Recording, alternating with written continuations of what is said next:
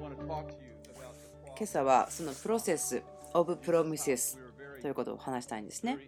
ここで私たちはとてもよく有限的な宣言、そのことが肯定的私たちの使命に対して大きな影響を果たしているということを話していますけれども、でも私たちが覚える必要があると思います。このプロセスにありますよということ。主が予言的な宣言くださったとき、その約束があるとき、その約束ということをその宮廷とするならば、そこに向かうまでの道がありますけども、私たちがこのメッセージを私たちのその記録されたところから取り出してまたこれを知らなければならないと思うんですね。例えばそのムーブメントとか私たちがいるここですけれども私たち重要だということを知ってますよね、信じています。私たちが生まれてきた理由は偉大なことのため、世界を治めるため、国々を弟子化するためにいる。例えば、でもまあそれらのことがありながらも、ま弱いところと言いましょうか、それは私たちが忘れてしまうことがあるんですね。神が急に動くために長い時間を使うということ。分かりますか？神が私たちに約束をくれて、そしてそれが成就するということを見るまで多くの長い時間があります。それはプロセスのための時間です。過程を通らなければなりません。約束に私たちがたどり着くまで、その約束の中にしっかりととどまることが必要です。出エジプト記ですけれども、神はこう言っています。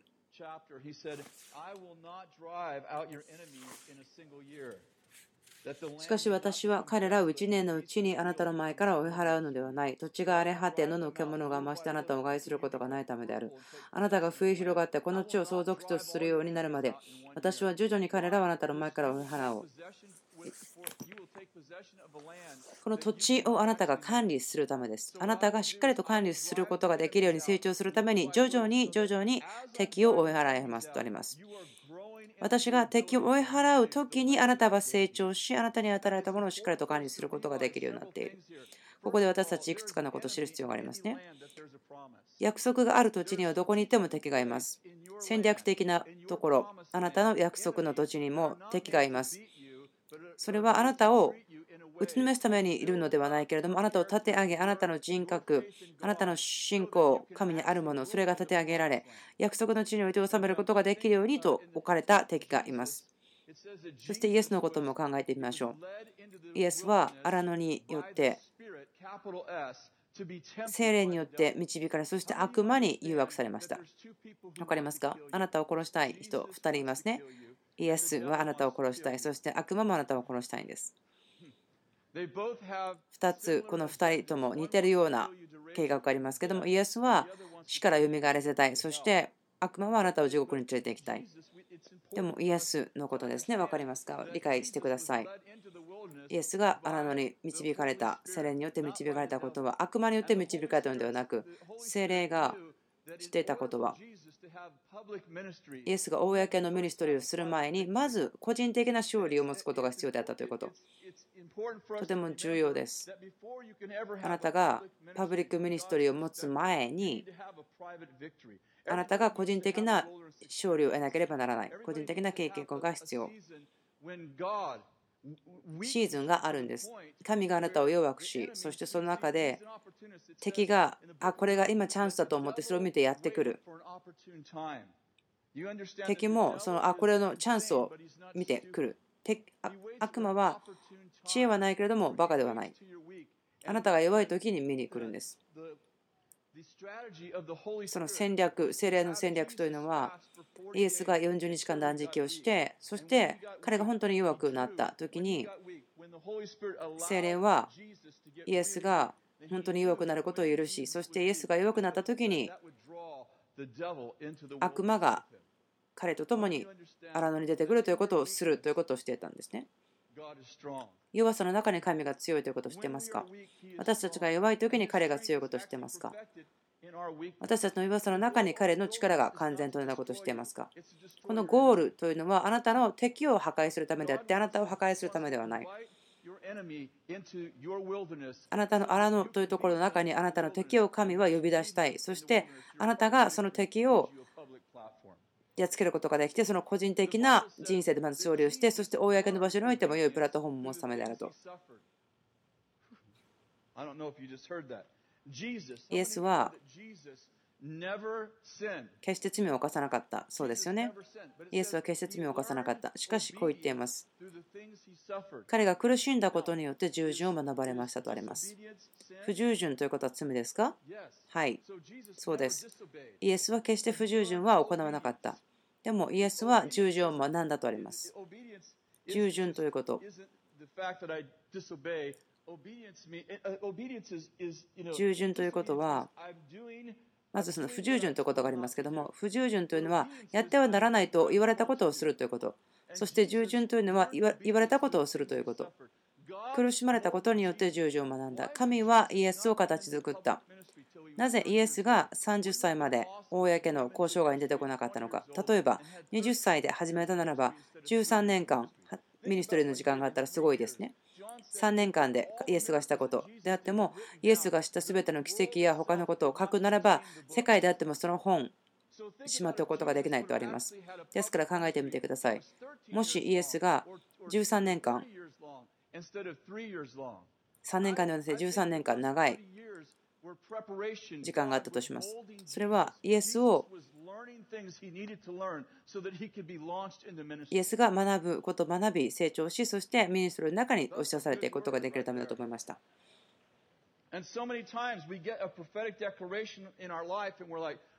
例えば私たちが人生に対して予言的な宣言をされたとき喜びます。ああ、私大なんだ、素晴らしいんだ。とても確信しています。例えば、あなたが同じような言葉を何回も何回も得るならば、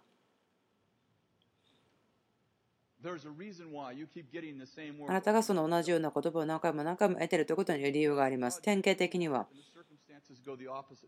例えば、状況が全くその言われたことと反対になります。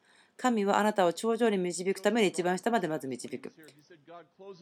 ヨセフのようですね。私たちよく言います。一つの神がドアを開け、また次閉めると。私たちのムーブメント、私がこのグループに入っていますけれども、よく言いますね。神は一つのドアを閉め、一つ次を開ける。でもそのプロセスの話はあまりしないんですね。今年もう一度私たちがしようとしているのは、学校ですけども、プロセスがあるということ、偉大さのためにプロセスがある、かかるところがあるということです。例えば彼らは学校に行きます。知る人、不思議、奇跡することを学びます。急にできるんですね、インスタントですから。で、問題があった。例えば、私たちの仕事は奇跡を行うこと、えー、不可能なところに可能を持ち込むところだ。印と不思議をすること、死人を蘇らせること、悪霊を追い出すこと、それらのことは、もうその場で瞬時にインスタント。私、すごくそれは驚きます。ある人たちは何年も病気だったけども、急に癒された。神様が急に何かをしている。でも、神の御国というのがいつもインスタント、急ではないということを私たち見逃しているかもしれません。何年も6年間も病気だったけども、いや急に祈ったら癒された。そして長い間、カットしてた結婚が急に癒された。でもそれは長い間のプロセスであるということもあります。このプロセス、その過程というのも神の御国です。キリストの奇跡的な介入もあります。例えば、ベテスダの池でイエスはインスタントに足を癒しましたけども、彼は36年間病でした。神は急に動きをするために長い間時間をかけていました。私別にここ病の話30何年の病ではなくて神は私たちが一日でも病があることを喜んでないと思いますけどもプロセス私たちが通る試練神が私たちを導くところ。私4人子供がいて8人孫がいます。私子供や孫をですねプレッシャーから守りたいんです。彼らの人生の中で物事が間違っていくのは嫌なんですね。お金があって良いことができて美しくて。そして私がなんかこう箱に入れて守りたいと思ってしまうんですね。で人生の中でいろんなことが起こります。で両親や孫だったら守りたと思うけどそうできない。もう私たちの家にいらっしゃいそして鍵をかけてしまうからもと言ってしまうとでも神は私が偉大な神の人男性、女性を形作っているんだから私が形作ってるところから取るのやめてくれませんかというんですね。私たちは神が同じようにして私たちを形作ったことも忘れてしまって守りたくなってしまいます。今朝そのヨセフの話を考えたことがあるんですね。私のすごく好きなとこなんですけれども、旧約聖書ですごく好きなキャラクターなんですね。創世紀の37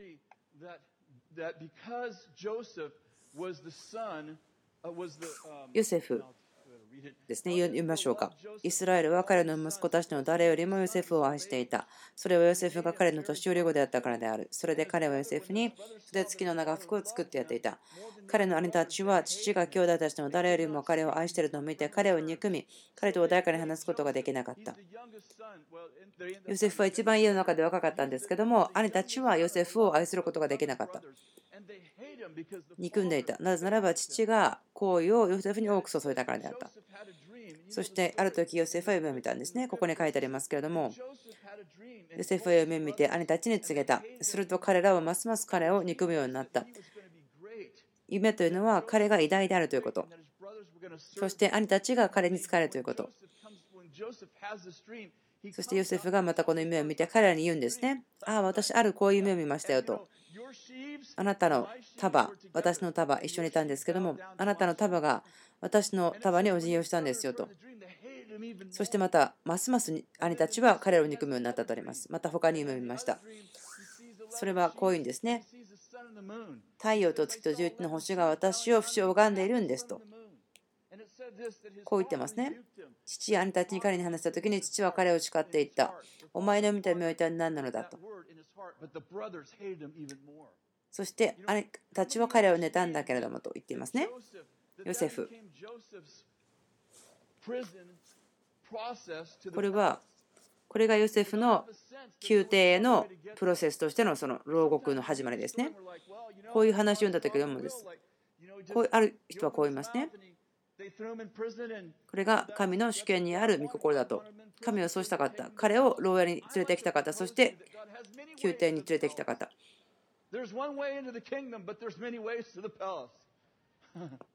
御国というのは一方方向ですけども、多くの方法が宮廷に行くためにあるんですね。私たち間違った方法を選んでしまうことがあります。例えばヨセフ、彼がパロと話す時には知恵があったと思います。でも兄たちに話した時にはそうではなかった。あなたが家の中で一番若くて、そして姉たちがあなたをあまり好きではないならば、彼らの前に立ち上がって、ああ、私夢があって夢を見て、こういう夢でしたよと言ってこうそういう態度を取るのは賢くないですよね。だから兄たちが彼を殺したくなって、そして穴に投げ入れたとありますね。殺してしまいたかったけれども、でも、後に奴隷商人がやってきましたから、ああ、じゃあ自分たちの弟を売ってしまってお金儲けましょうという感じで。で、兄たちがヨセフを穴から出す時に、ヨセフは最初、ああ、彼ら悔い改めたかなと思ったかもしれないけども、例えば、あなたの人生の上の行為があなたを憎むか、またはあなたから何かを得たいという人たちがいると思うんですね。成功するならば、偽の友達と本当の敵を得るというのがあります。でも、どっちにしても成功してくださいというふうに言いますよね。成功ということで、人々はあなたを憎むかもしれない。でも理由があなたには分からない。カナンとアベルのようなストーリーですね。神はアベルの捧げ物、彼を受け入れた。でも、カインの捧げ物は受け入れなかった。カインがアベルの上の行為を見た時に彼はアベルを憎みました。アベルは何もしなかったですよ。問題というのは行為というのが一人の上にあってもう一人の上になかったということ。人々はその行為神からのものをどうやって得るかを見つけようとするんではなくて行為をもらった人を憎むんですね。またはあなたの行為を彼ら自身のためにお金を作るために持ちようとするとか、それが兄弟たちということと言いましょうか。ヨセフの上にあった行為を用いた、売ってしまったんですね。それが牢獄の一部ですね。その兄弟となるということを学ぶときですね。私たちを形作る場所かもしれません。あなたの兄弟たちと衝突があったりコンフリクトがあったりする。その後に巨人に出ていく。第一サムエル書いてあります。ダビデがいますけども。ダビデはここは前世のとこにお兄さんたちにランチを持っていきました。でもここにゴリアテがいましたけれども生ける神の軍をなぶったと書いてあります。でもダビデがこの割礼を受けてないパレスチナ人は誰ですかと生ける神の軍をなびじるとはと言ってます。でもこの現地の軍の人がこういうんですね。ゴリアテこの巨人を退治するならば王は娘とその税金がかからなくなるよと。ダビデはえ何ですって？王の娘ですか？誰かがこの巨人を殺すならば。そうですよ。誰かがこの巨人を殺すならば王は娘とその一生税金がかからないよという話をしていた。彼が3回目で聞いてた時にそのダビデの長兄がやってきたんですね。こういうんですね。こんなとこで何をしてるんだと。さっさと羊の群れを世話しに帰りなさい。ですからダビデは巨人と戦う前にまず自分の兄弟と戦うというシチュエーションになりました。ある人たちはなんか身に覚えがあるような感じがするかもしれませんけれども。ヨセフがその宮廷への道というところで王宮に行くまでまずその兄弟たちを通り過ぎていく必要があった。ダビデもそうですけどもサミュエル預言者がエッサイの家に来た時にもダビデの家ですねエッサイの家。王を油を注ぐため神が送りましたねサムエルを王を油注いでくださいと言った。サムエルはそこにいたけれどもまずエッサイのその長男。誰よりも背が高くそして長男であった。そして彼は言って油するだけでも神はこう言ったんですね。サムエル人が見るように見てはならない。神が見るように見なさいと。そしてサムエルのは7人息子を見たけども神が私をここに送ったのをしてるけどもまだ子供いませんか？残ってないですか？と。エッサイはこういうんですね。一番下の息子がいます。彼は荒野にいて羊と一緒にいるんですと。預言者が言ってあじゃああなた行って連れてきてくださいと。ダビデはこう言ってます。支配の中です。私は罪の中にあって生まれたと言っています。ですから多分彼がその会員の罪によって生まれた子供であるから父は連れてこなかったと思ってるのかもしれない。そしてダビデがその預言者が待っているところに来た時にそのダビデはまだ小さかったし若かったから王の上には見えなかったけれどもでも神が言ったのは私が王としているのはこのものだと言ってそして預言者は彼をブラス添えた。しかし第一サムエルの15に書いてありますけどもダビデは14年間彼はそこは王にはならないんですね。なぜならばサウル王が嫉妬した。そしてダビデがゴリアテ王を倒して帰った。また女たちがこう歌うんですね。エダビデは1万撃ったけどもソウルは1000撃ったと。ですからサウルはそこで疑う心とまたその嫉妬心がありました。聖書が言ってるのは主からの悪霊がサウルを苦しめたとあります。その焼き餅を焼くということ嫉妬するということは地獄への高速道路を作ってしまいます。焼き餅を焼くということは本当にいろいろな悪霊の働きを自分たちの人生に受け入れてしまうことになります。キリストの体の中で社会的に受けられているけれどもでもそれは本当に良くないものです。ヤコブ書ではこう言っていますね。ちょっと待ってください。ヤコブの3章ですけれども、とても力強いところですね。どこでしょうか？妬みや敵対心のあるところには秩序の乱れやあらゆる邪悪な行いがあるからですと書いてあります。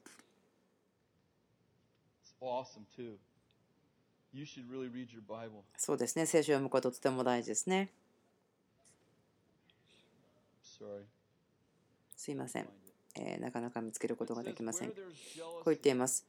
妬みや敵対心のあるところには秩序の乱れやあらゆる邪悪な行いがあるからです。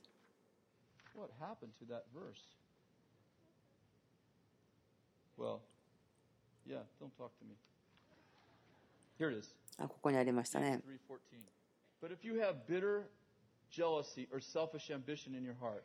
14節ですね。しかし、もしあなた方の心の中に苦い妬みと敵対心があるならば、怒ってはいけません。真理に逆らって偽ることになります。そのような知恵は上から来たものではなく、地に属し、肉に属し、悪霊に属するものです。こう書いてありますね。妬みや敵対心のあるところには、秩序の乱れやあらゆる邪悪な行いがあるからですとあります。地に属し、肉に属し、悪霊に属するものです。ですから、心を、やきもちを焼くことに開いてしまうと、悪霊に対するものへのドアを開いてしまうんですね。うん、サウル王というのはダビデのことをすごくやきもちを焼いていた、羨んでいたとありますから。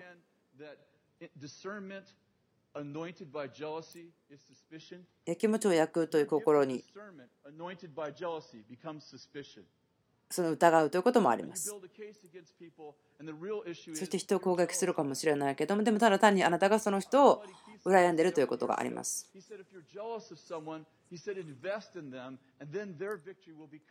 あなたが誰かに対してこう羨む心があるならば、その人を祝福しまと、その人に投資してください。その人の勝利があなたの勝利になりますと。そのやきもちを焼く例に対して取り扱うことも助けになりますけども、その人を祝福して投資すること、その人の勝利があなたの勝利になります。あなたの目的というのは他の人を有名にするためですから。分かりますか？もしサウルが良い父であったならば、ダビデが1万を殺し、サウルが1000を殺したということ。もしサウルがそれに父の心があったならば、それは本当に喜んでたでしょうと。イエスが言ったのは、私が父のところに行くから、あなたはもっと偉大なことができるから嬉しいですよということ。そうですよね。それが私たちの文化です。あなたが若いけれども、もうあなたがすでに大きなことをしているということを喜ぶことができる。でもサウルはそうではなかった。サウルのその羨む心がありましたけども、ヨセフに戻りましょうか。37章ですね。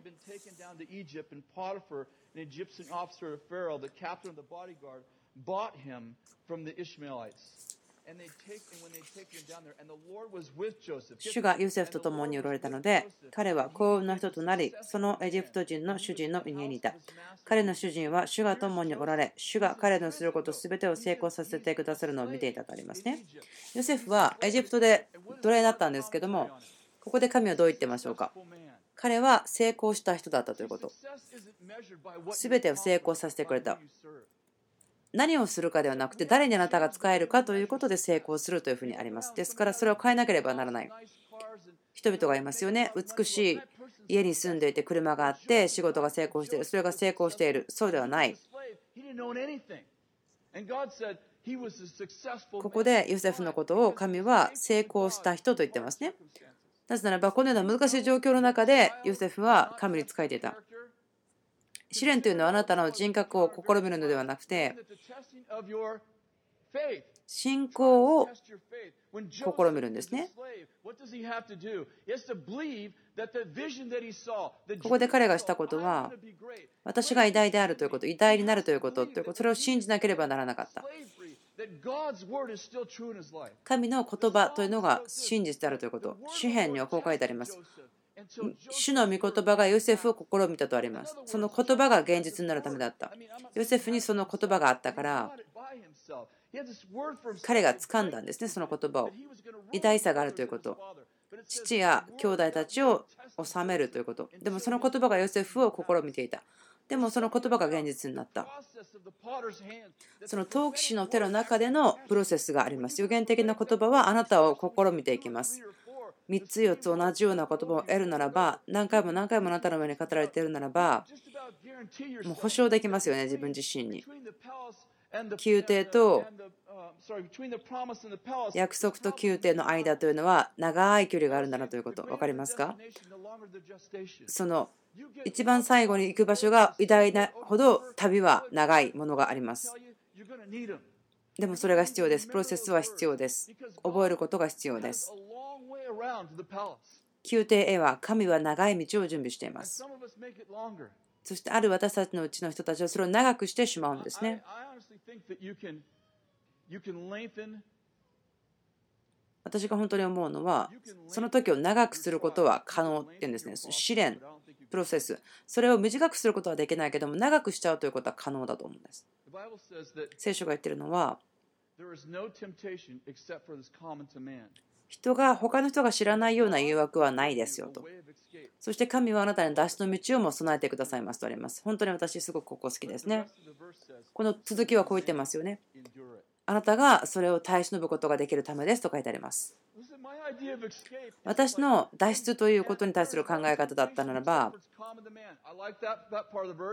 例えば1個ですね、誰も他の人が知らない誘惑はないですよねということ。だから、試練があったり苦しいことがあっても、ああ、神の家族ってそんなもんですよと分かる。例えば、私はすごく有名な人、キリストの体の中でよく知られてる人たちを知るというですね特権に預かっていますけれども、だから全部必要なものを持ってるようなビジネスも成功してお金もあるとかいろいろあるんですよね。でも、あなたがどれだけお金を持っていても、あなたがどれだけ上手にお洋服を着ていても、子供が美しくしていても、でもその下でみんな葛藤はあるんです。すべての人は葛藤しています。誰でもです。すごく私が憧れ続けてきた人たちいますけども、自分のオフィスに彼らがやってきて、いろんな話をすることもできましたけれども、誰も例外はないんです。みんな試練、苦しみ、葛藤があります。葛藤から切り離されてる人というのはいないんですね。例えばよく知られてる方たちいますけれども、あこの人お金がある、有名だ、美しい子供がいる、美しい奥さんがいる、美しい家がある、素晴らしい人生がある、素晴らしい車に乗っている。あ人生は彼らにはすごくいいものだなと思うけども、でもあなたと同じ葛藤を彼らもしています。外側にあるものを買っても中のものを修理できるわけではないんです。すべて人が知っているようなことの他に誘惑はないんですね。わかりますか？そして神はそこから脱出する道を備えています。あなたがそれを通り抜けることができるために。通り抜けるということ、脱出ということは私の頭の中であんまり一致しないんですけれども、私が脱出ということを考えるならば、横を回ってぐるっといけるんですけど、神様はそこを通っていきなさいというんですね。例えば、誘惑というのは罪ではないです。誘惑に遭うことは罪ではないです。イエスは全ての面において誘惑をされたけれども罪を犯さなかったとあります。例えば、友達の家に行って友達が私の友達ですね、テーブルの上に寿司を残して1時間いなくなるよと言っても私お寿司好きじゃないので別に誘惑ではないんですね。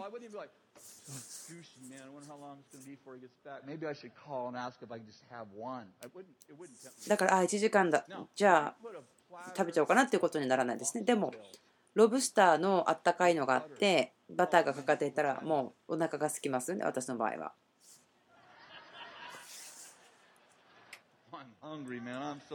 お腹が空いてしまいます。ロブスター、あったかいやつです。バターがついてるものを見たら、でその友達が1時間で帰ってくるよって言ったら、ああ、もうその頃にお腹いっぱいになってるでしょう。誘惑されるならば、そこにあるものに対して自分が惹かれていなければならない魅力を感じていなければならないですね。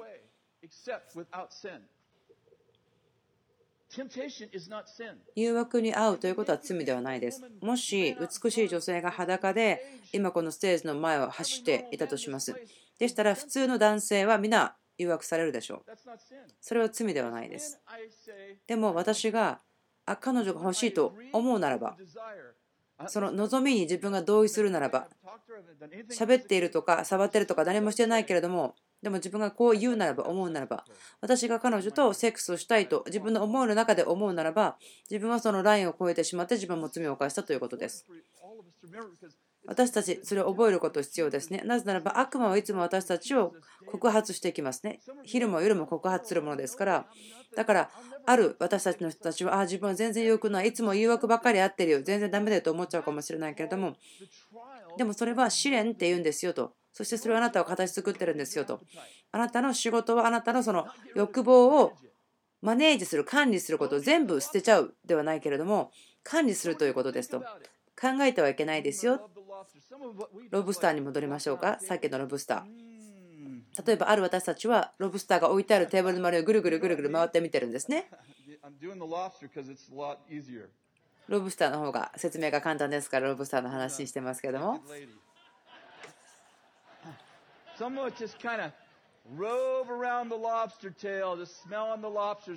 ですから、その誘惑になるようなものですね。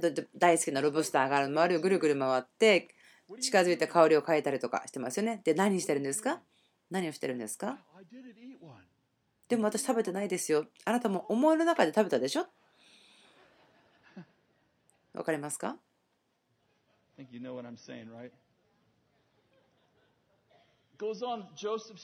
そしてまたヨセフの話に戻りますけども、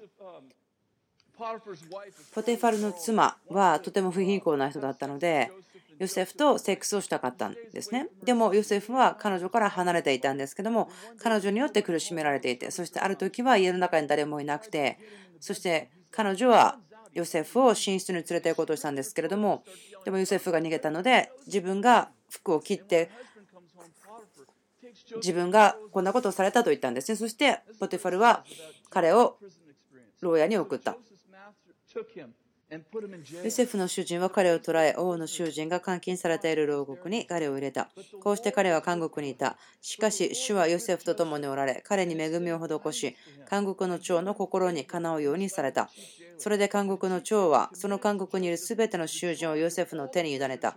ヨセフはそこでなされるすべてのことを管理するようになった。監獄の長はヨセフの手に任せたことについては何も干渉しなかった。それは主が彼と共におられ、彼が何をしても主がそれを成功させてくださったからであります。彼は牢獄にいるんですよ。でも彼は成功した人だとありますね。わかりますか？その王子を監獄に入れたら監獄が宮廷になるんですね。状況は関係ないんです。あなたがいる状況は関係ないんですね。あなたはどのようなことによって生きてますか？それとも状況によって生きてますか？その美徳とか関係とかによって生きてますか？原則によって生きてますか？あなたが決めるんですね。風に吹かれるようなものではなくてあなたが決めます。あなたの内側の世界が外の世界を変えるべきなんですね。多くの人がこう言いますよね。例えば、ある友達。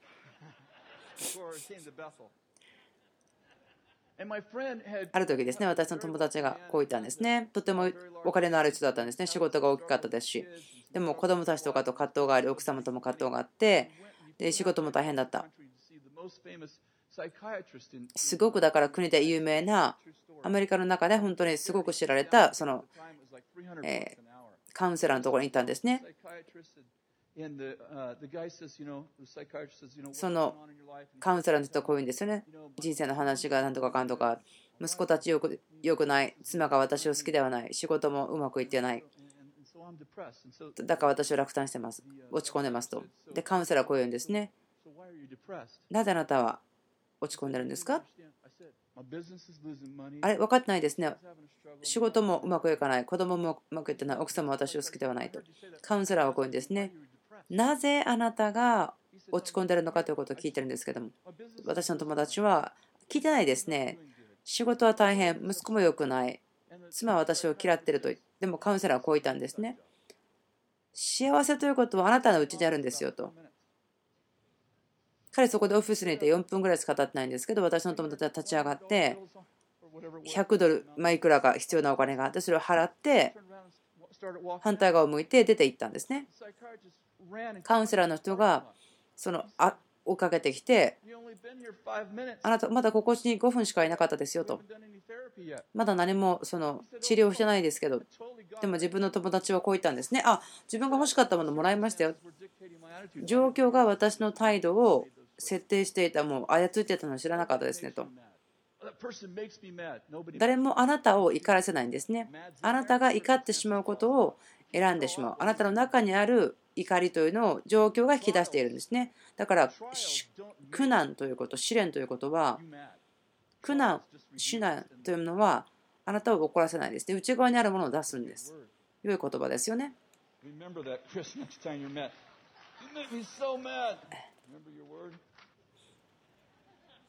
あなたが私に会った時言ってください。私があなたが私を怒らせたと言ったら、私が何だか覚えていてください。未熟児で生まれた子供を生かすにはライフサポートが必要ですね。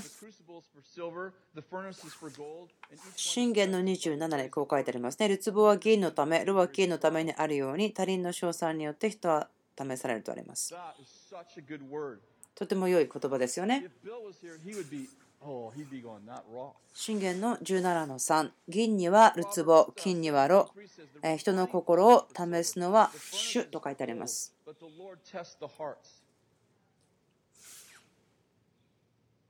パウロが言っています。使徒の働き。多くの苦難を経て私たちは御国に入らなければならない。新しいエルサレム、黙示録にありますけども、すべてのドア、新しいエルサレムに入るドアというのは大きな真珠なんです。それを大きな苦難の後に御国に入るということ。真珠はどのように作られるか分かりますか？その気持ちが悪い、そのイライラするということからできます。不愉快とかそういうことができますね。これは真珠貝です。牡蠣です。アサリではなくて。この真珠貝が嫌な感じを受けるんですね。不快感があるんです。そしてそれによって真珠ができます。例えば、神の牡蠣ということを考えてみてください。神の真珠貝ですか？まあ、ところで分かりますか？言いたいこと分かりますか？私たちが経験する試練というのは私たちを美しい真珠にします。それはあなたが御国の入り口になることができるためであってあなたがその入り口だけではなくてあなたがその中に入ったらあなたがメッセージになるということ。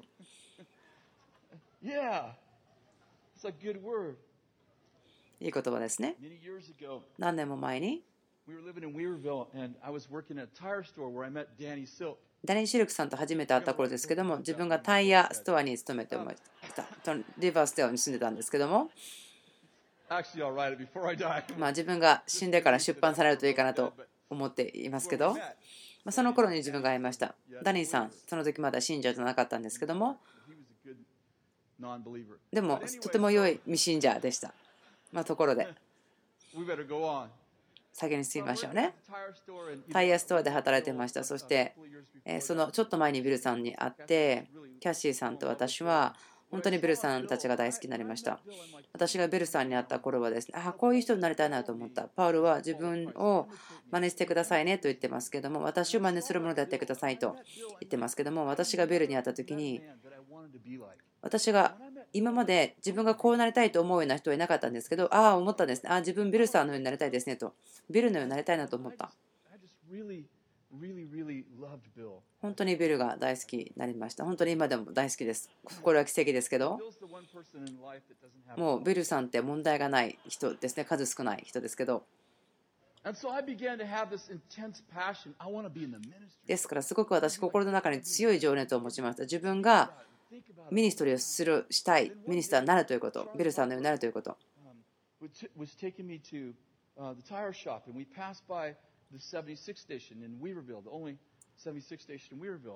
リバベルでなんか一つしかなかったタイヤショップっていうか、えサービスステーションだったんですね。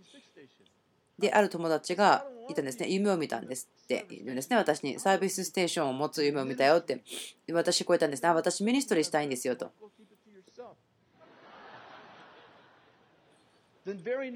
でその次の日にある若い人が自分の家に来て彼はデニーさんといったアフリカンアメリカンの方ですね。彼預言者だったんですけどもその時ですね、まあ、その預言するという時にこう違う文化みたいなものがあったんですね。何か少し古めのペンテコステ派のようなスタイルを持ってらっしゃったんですけど彼が預言する時にちょっとこうトランス状態に入るように見えるんですね。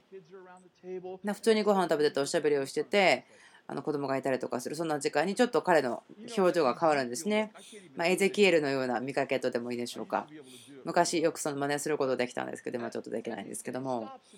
彼がそれを止めてパッと止まってそしてそのエゼキエルのようなトランスのような顔をしてあ兄弟主がこう言ってますよ。あなたがビジネスをするならば彼は神はあなたを祝福しますよと。こう言ったのを覚えてます。ああの私ビジネスしたくないって主に言ってくれるって言ったのを本当今でも覚えてます。でも彼はこう言いましたね。いや、兄弟、私、主が言ったことだけをあなたに言ってるんですけどって言ったら私は、いや、私は自分が言ったことを言っただけだよと言った。その日曜日に、ディック・メルスさんというさんがいますけど、素晴らしい、えー、預言者ですけども、日曜日の朝にお勤めをしてくださった後に私たちランチに行きました。そして一緒に座っていて、予言的な言葉を人々に与えていたんですけども、私の方を見てこういうんですね。神はあなたに知恵を与えているあ、受け取りましたと言いました。ビジネスのためのと言われたんですね。2倍の知恵、神の知恵、そして人からの知恵があなたを流れていきますよと。2つの王国のための王国の知恵、ビジネスを神があなたに与えていると。私そこでビジネスのための知恵なんていらないよと思っていた。それが日曜日、月曜日の朝、ビルさんに話をしに行って、私 ministry したいですよと。ビルさん、もうあなた ministry の中にいるでしょ？でも違くて私が言いたいのは話をすることによってお金が払ってもらえるような話してお金が払ってもらえるようなことですよ。あなたのようなことと思ったんですね。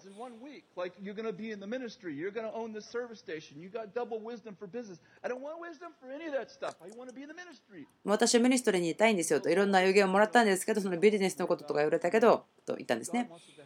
でビルは、あ、心配しないよ、神がそれしたかったらそうなるから、あんまり気にしないでいいんじゃないって。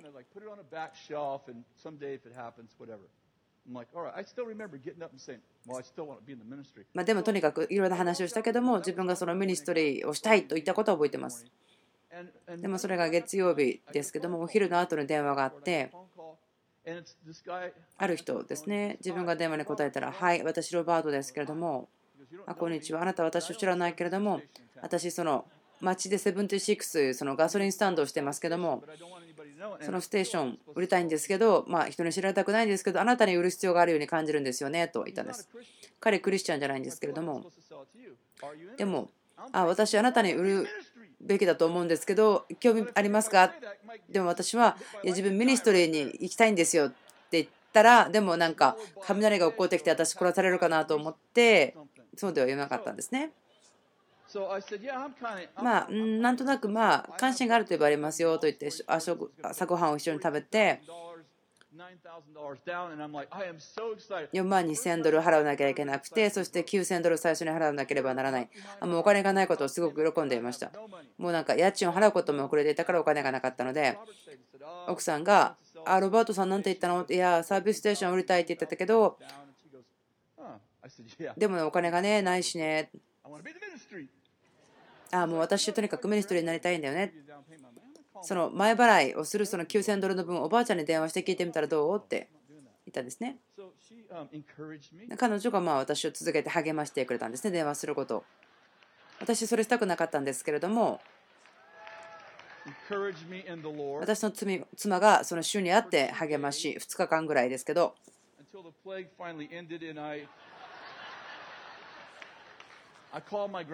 そして私、おばあさんに電話したんですね。自分のおばあちゃんはそのクリスチャンじゃなかったので、まあ、このことしたいんだよねと思ってるんだけど、まあ、9000ドル先にま前払いしなきゃいけないんで、貸してくれますかみたいな感じで言ってたんですけども、で、何週間か経ったのおばあちゃんから電話があって、まあ、あなたがこの間聞いたことを9000ドル覚えていますか、まあ、お金あなたにあげない。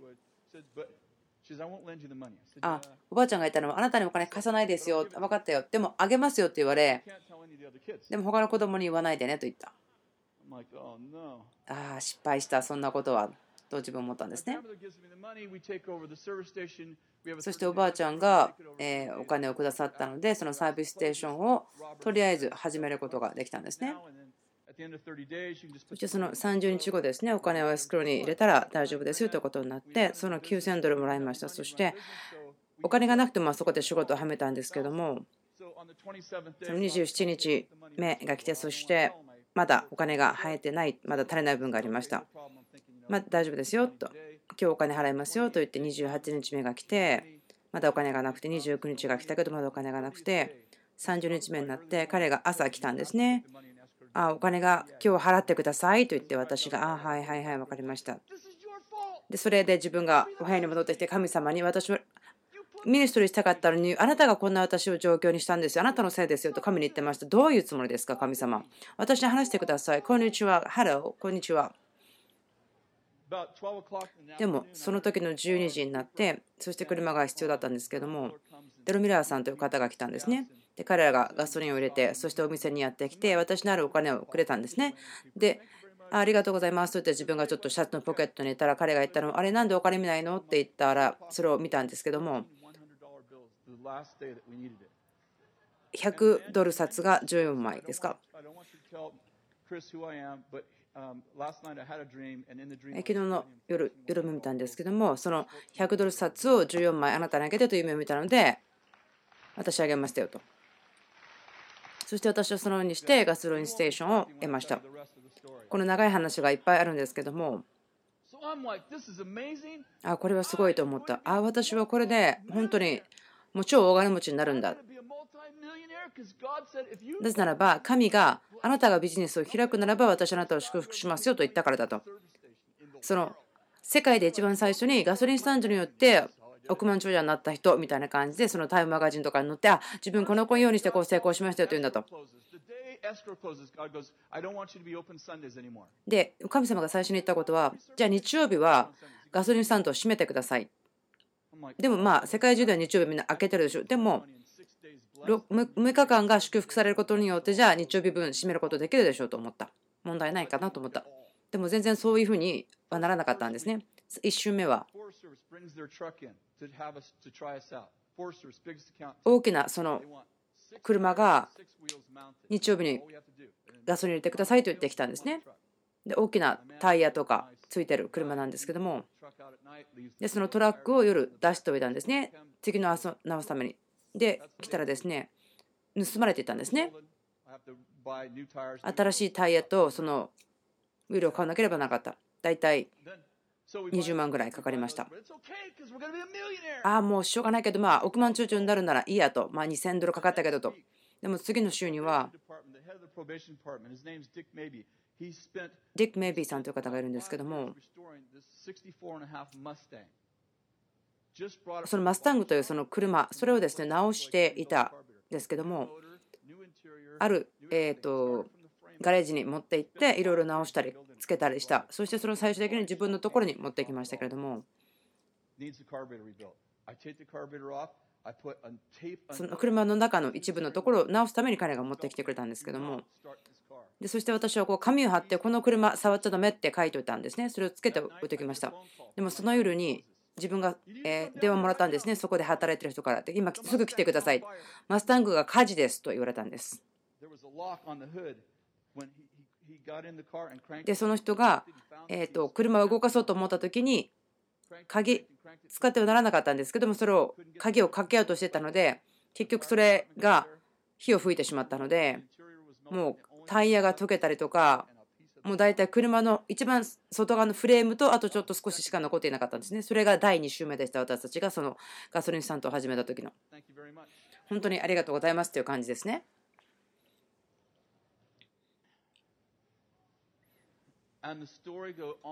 そしてこのようなストーリーがですねもう最低でも300個ぐらいあるぐらいなんです。私の近所の人です。ユダヤ人の人ですけども私の犬が彼の家のゴミに毎日漁っていたので本当に何年もそれを繰り返したので私のことをものすごく嫌っていた人がいるんですね。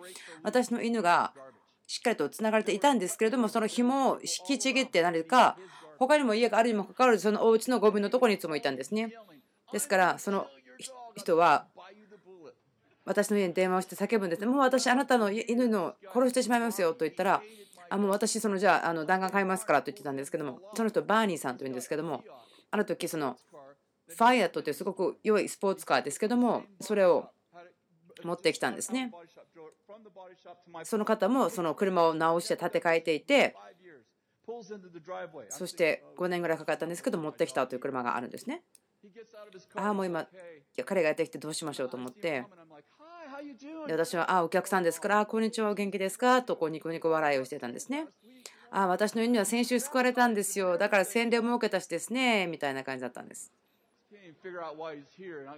で、なんで彼ここに来たのかなと思って考えてたんですけども、でそのバーニーさんはですね自分の車をそのボディショップから持ってきたんですけども何か問題があってその電気系統の問題があってそのあなただけがこの街の中で直すことができるからここに連れてきてと言われたんですねと。で自分がその彼の話を聞きながらメモを取ってたんですけどもその時はですねそのまた他の方が自分たちのガラージのところにある車を直してくださいということで置いといたんですけどもそこに壁があってステーションがあってそして車を止める場所があってありましたそして私はそこでバーニーさんと車の話をしながらこれを直してあれを直してとかしてたんですねノートを取りながら。でそのインターナショナルスカウトという車の中に誰か乗ってるんですかと聞くんですね。なぜならばその車がドライブウェイの方に動いてきていましたから、あ、でも大丈夫ですよって、もうそこに一日ずっといたからというふうに思ってたんですね。朝止めたんですけど夜でした、その時は。てか自分がそこで働いてるその、えー、と働いてる人の人数を数えてたんですけども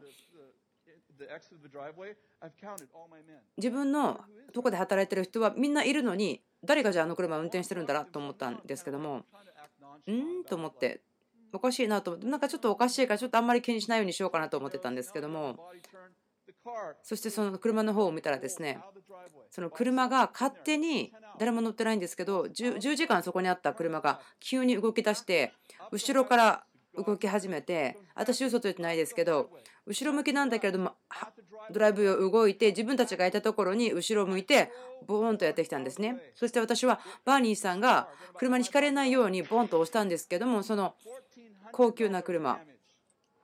もう140万ドルぐらいのダメージがありましたけれども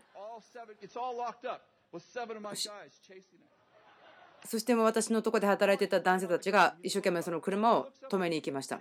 で、彼が私を見て、信じられないですね。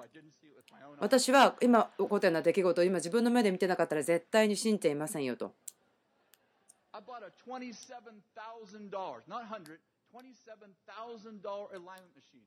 270万ぐらいのですねある機械を買ったんですけどもそれがボーンとこうトラックで壊されてしまったりまたはある日たくさんストーリーありますよ、私、こういうのは。なんかエアコンディショニングの缶が爆発してしまったりとか。車を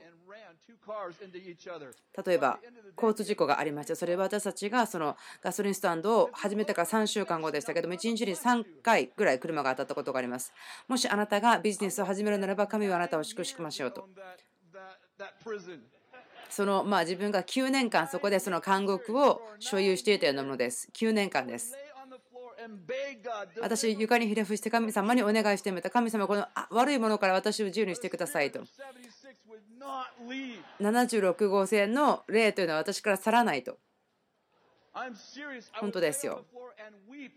もう床にひれ伏して私泣いてました。神様、このサービスステーション、ガソリンスタンドから私を自由にしてください。この場所はもう地獄のようですよと。全然お金も儲けることができないし。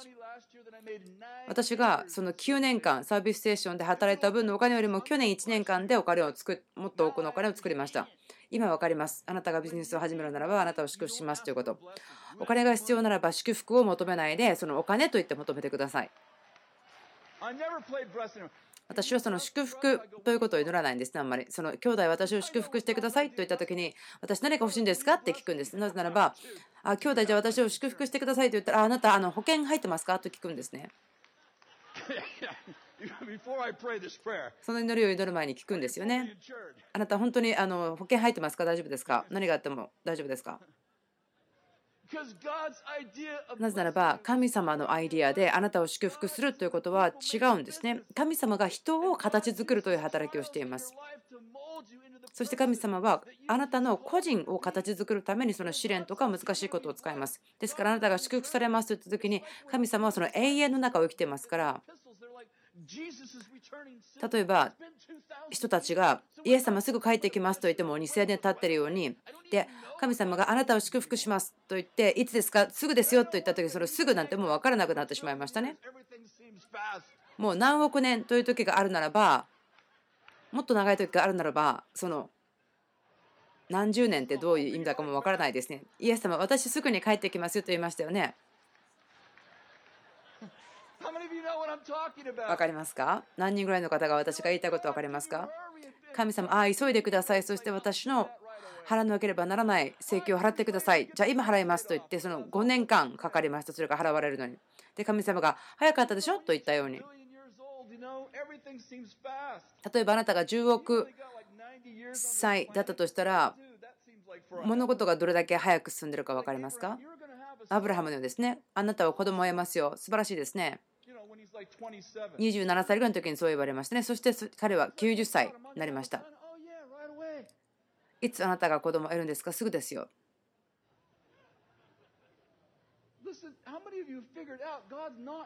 神様は急いでないっていうことを分かりますか？神様が私があなたを祝福したいと言われた時に神様は本当に祝福したいんですね。でもそれは神様のアイデアによる祝福ということであなたが考える祝福ということはいつも同じではないんですね。私が導き出した考えとしてはもし私が今日成功したならば成功したならば私成功したと感じていますけれども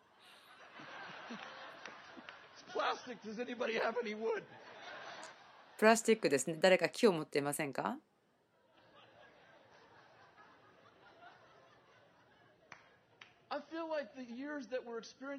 例えば私たちが今経験している年月っていうのはその過去の20年間でまかれたものを私たち今経験していると思うんですね。例えば20年間ビジネスをしてけども全然お金を儲けなかった。自分だったら1年目に辞めたかったんですけど辞めなかったんですね。なぜならば今その1年目に私が辞めてしまっても神様は私を整えることが終わらなかっただろうと。本当に私毎年祈ったんですよ。神様は私をこの仕事から解放してください。人々言うんですよね。あなた素晴らしいビジネスマンでしょ？いや、違いますよ。素晴らしいビジネスマンというのはお金を儲けるんですよ。あなたの人生で今あなたがどこにいるかわからないですけれどもであなんか人生がおかしいんじゃないかなと思うんですけど人々ああとても成功してますねと。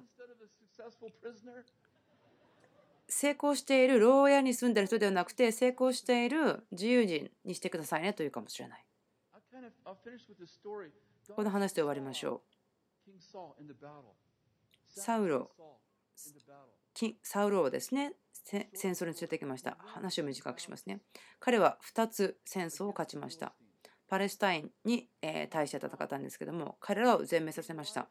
そしてでも王様と羊を少し取っていたんですね。で神はサムエルを送り神はサムエルに超えました。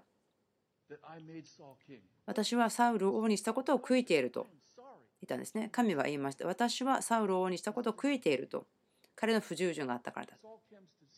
そしてサウルがいるところにサムエルがやってきてこう言ったんですね。なぜあなたが神に従わなかったんですかと。でも、サウルをこう言いましたね。私、従順でしたよ。パレスタ人殺しましたよ。でも神が言ったのは、製鉄しなさいと言ったけれども、王と羊は何がやってるんですかと。でも、サウルが言ったのは、いや、神様に捧げるために私たち取っておいたんですよと言うんですね。それは宗教の例です。でサウルが言ったのは、神はあなたの国を2つに引き裂き誰かにそれをあげると言ったんですね。彼はその後にも2つ戦いを勝ったんですけどもでも神様以外がその戦いをサウルが負けたとは知らなかったんですね。他の人は勝ったと思った。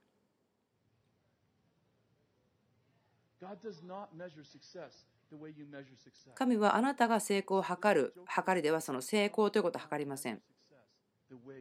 あなたが測る成功という測りで神は成功ということを測りません。あなたが手に入った時に行為とか力とかあなたが一番すごく夢見ることができるもの以上に天で見るでしょう。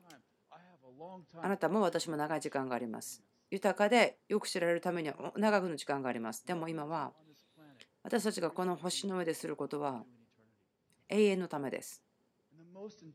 一番重要なこと、覚えなければならないことは、神があなたにしなさいと言ったこと、例えばマクドナルドでハンバーグを焼きなさいと言った。例えばでもあなたが心理学によって PhD を持ってるにしても、もし神様があなたがマクドナルドに行って1時間で8ドルの時給であっても、でももし神様がそこでやりなさいと言ったのでなければ、深刻に話してますけど、神様がしてくださいと言ったことがベストなことです。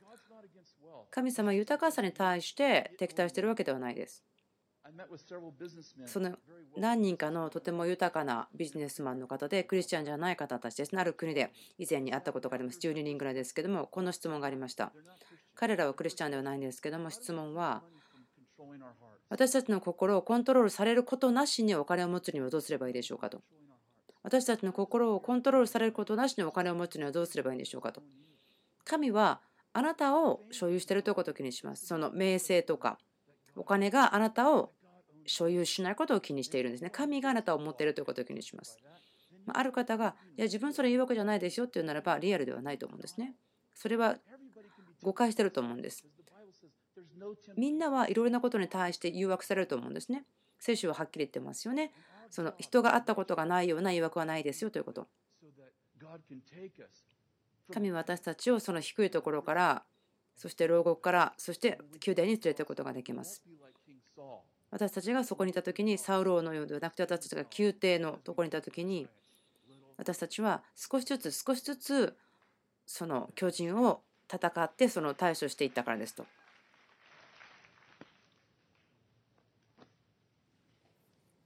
You're going to get right in the, the restaurants today. So it's so awesome.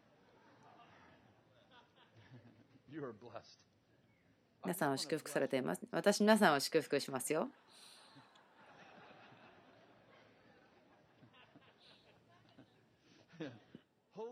聖霊様、私はお金を解放します。リリースします。あ皆さんが言ってますね。私を祝福するって言わないでお金って言ってくださいと。いや、とにかく私は皆さんを祝福します。そのポジティブな祝福、そしてお金を持つということもそこに入っています。そのアイベテル TV を見ている方たちに対しても祝福します。あなたがなりたいと思っている人々に私たちを変えてください。その大きさ、偉大さを持った人たち、その運命の人々として私たちを変えてください。その神の陶器師の中にいることができるように信頼します。必要なものが何であっても。金や銀であることができるように、あなたが言ったように。